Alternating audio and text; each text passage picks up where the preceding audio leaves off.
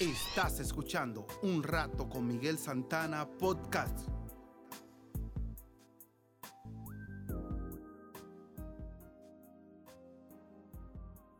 En esta reflexión de hoy, el tema es Vivir es proseguir.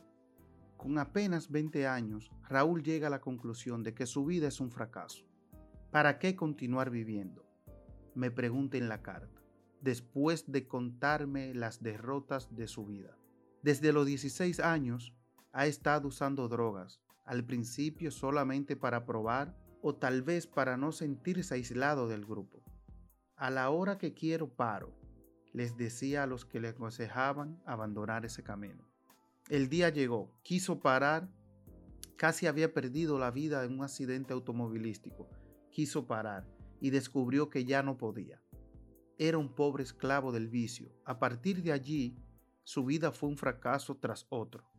Abandonó los estudios, dejó la casa paterna y empezó a practicar pequeños robos. Acabó pasando un tiempo en la prisión.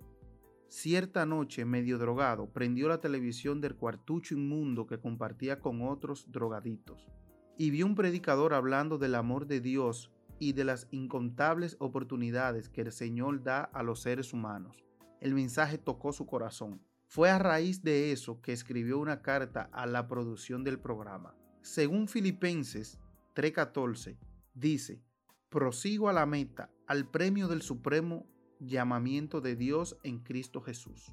Al leer este versículo anterior, tengo la impresión de que el apóstol San Pablo le está hablando a este joven. Prosigo a la meta, dice Pablo.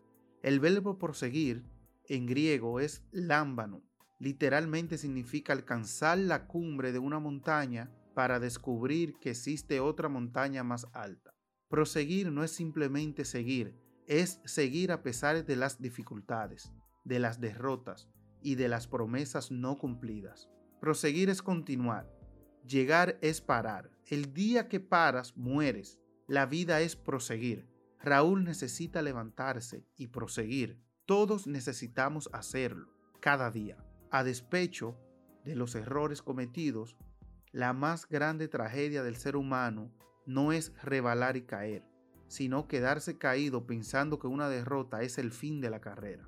En la pasarela de los victoriosos no desfilan las personas que jamás conocieron la derrota. La victoria es el fruto de continuar a pesar de los fracasos ocasionales. El desafío es correr detrás del ideal que Dios tiene para ti. No te desanimes. Tómate de la mano poderosa del Señor y escribe una nueva página de tu historia.